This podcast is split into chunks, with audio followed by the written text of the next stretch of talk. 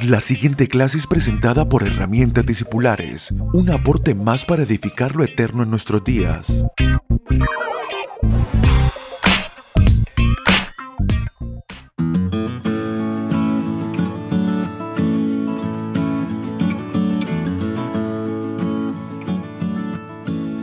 Saludos amados, qué privilegio poder llegar a ustedes con nuestra clase número 26 de herramientas discipulares estas pequeñas clases que son como una excusa para provocarnos en este día a la vida del Espíritu, provocarnos a oír al Señor, provocarnos a enfocar nuestros pensamientos, nuestro corazón en las cosas verdaderas, para evitar ser robados por tantas cosas que intentan invadir nuestros días y que tienen calidad de vanas o sencillamente son parte del camino que propone el mundo y no según Dios. Pero tenemos al Espíritu Santo de Dios que día a día nos provoca, que día a día nos impulsa a nuestra madurez espiritual, a conocer más y a entender más las cosas del Espíritu, dedicarnos más a los negocios del Padre. En la semana anterior comenzamos a trabajar acerca de nuestra salvación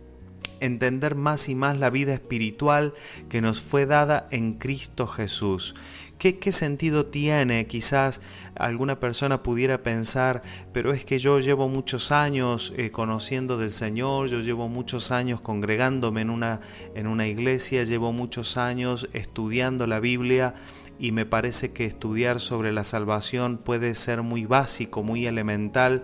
Déjenme decirles que eso está lejos eh, de ser veraz, ya que esta vida espiritual, la cual portamos por la gracia de Dios, nunca se agotará. Y además de esto necesitamos todos los días pensar reconocer, una de las herramientas más poderosas para nuestra madurez es reconocer, es aprender a reconocer y a separar qué en nosotros pertenece a la vida de Dios, esa vida perfecta y eterna que nos fue dada en Cristo, y qué cosas pertenecen a la vida del viejo hombre que solamente están allí a la espera de nuestro despojo y a la espera de esa sepultura que debe producirse por la obra de Cristo en nosotros. Por lo tanto, Hablamos de la salvación de Dios para poder reconocer esta vida, poder reconocer qué nos fue dado para que nuestro corazón y nuestra alma se llene del gozo espiritual de saber de que hemos sido salvados.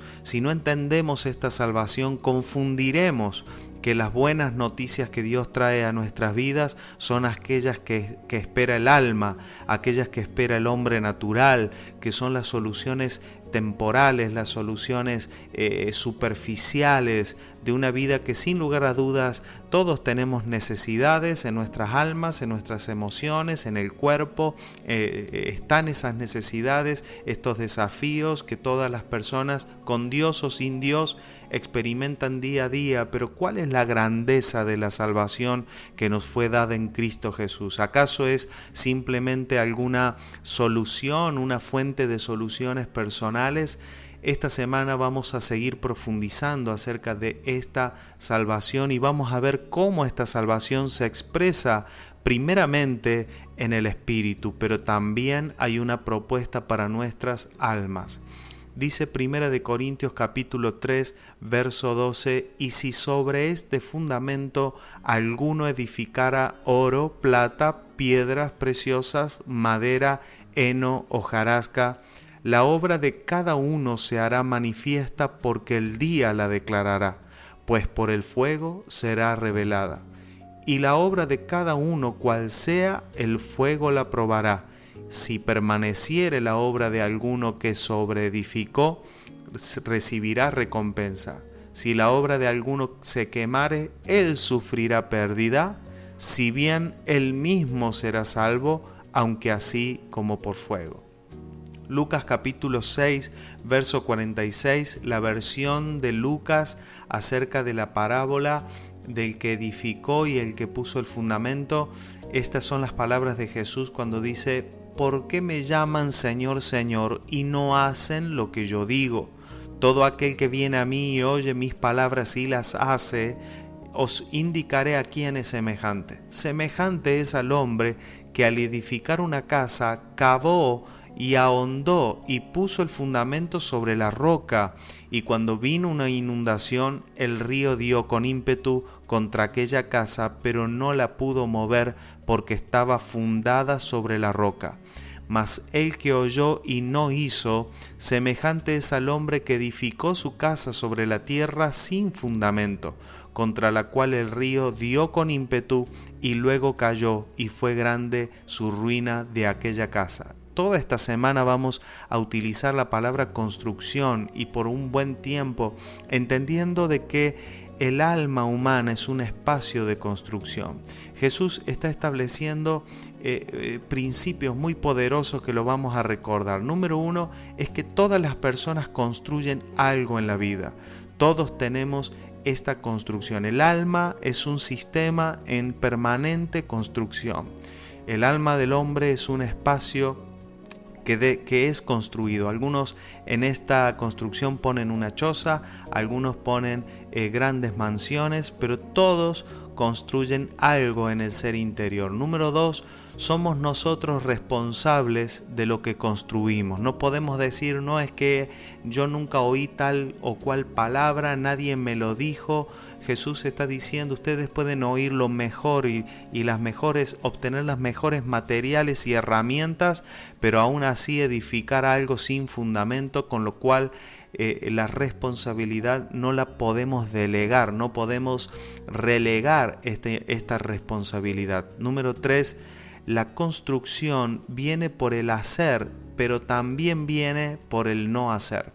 Jesús dijo, ustedes cuando no hacen lo que yo les digo, entonces lo que están haciendo es construir sus vidas eh, sobre la arena, dice Mateo, pero eh, eh, Lucas dice sobre la tierra, sin, sin cavar, sin ahondar, sin poner fundamento, tienen una vida sin fundamento. Número cuatro, toda construcción en la vida es probada en algún momento, o por las circunstancias, o sencillamente por el tiempo, pero no hay, eh, eh, no hay una forma de vida donde la circunstancia no sea adversa, o sea, Dios no propone al hombre una forma de evangelio que lo libere de la prueba. Jesús dijo, tormenta viene y tormenta viene para todos.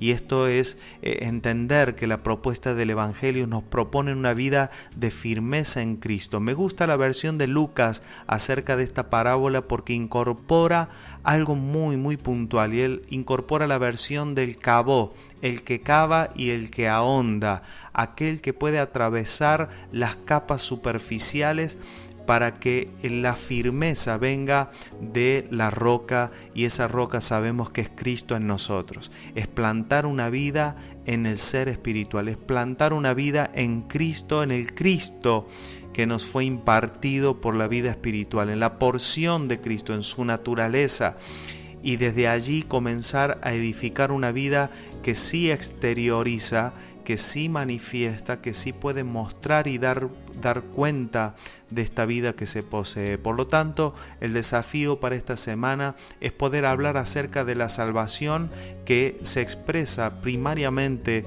en la vida espiritual y luego se expresa también en el alma. ¿Cómo se va salvando el alma? ¿Cómo es la salvación experimentada en el alma? Sabemos que por Cristo nos fue dada una nueva vida y esa vida es en el Espíritu y es una vida eterna.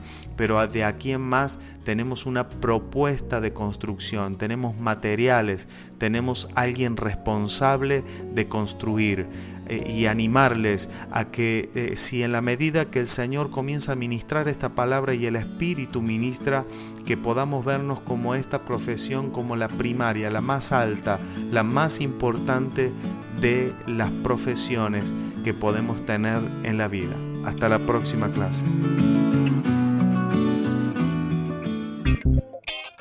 Puede comunicarse con nosotros a través de nuestra página web www.herramientadiscipulares.com o vía mail a herramientadiscipulares.com. Síganos a través de las redes sociales en YouTube, Facebook e Instagram como arroba Abel Gracias por estar aquí.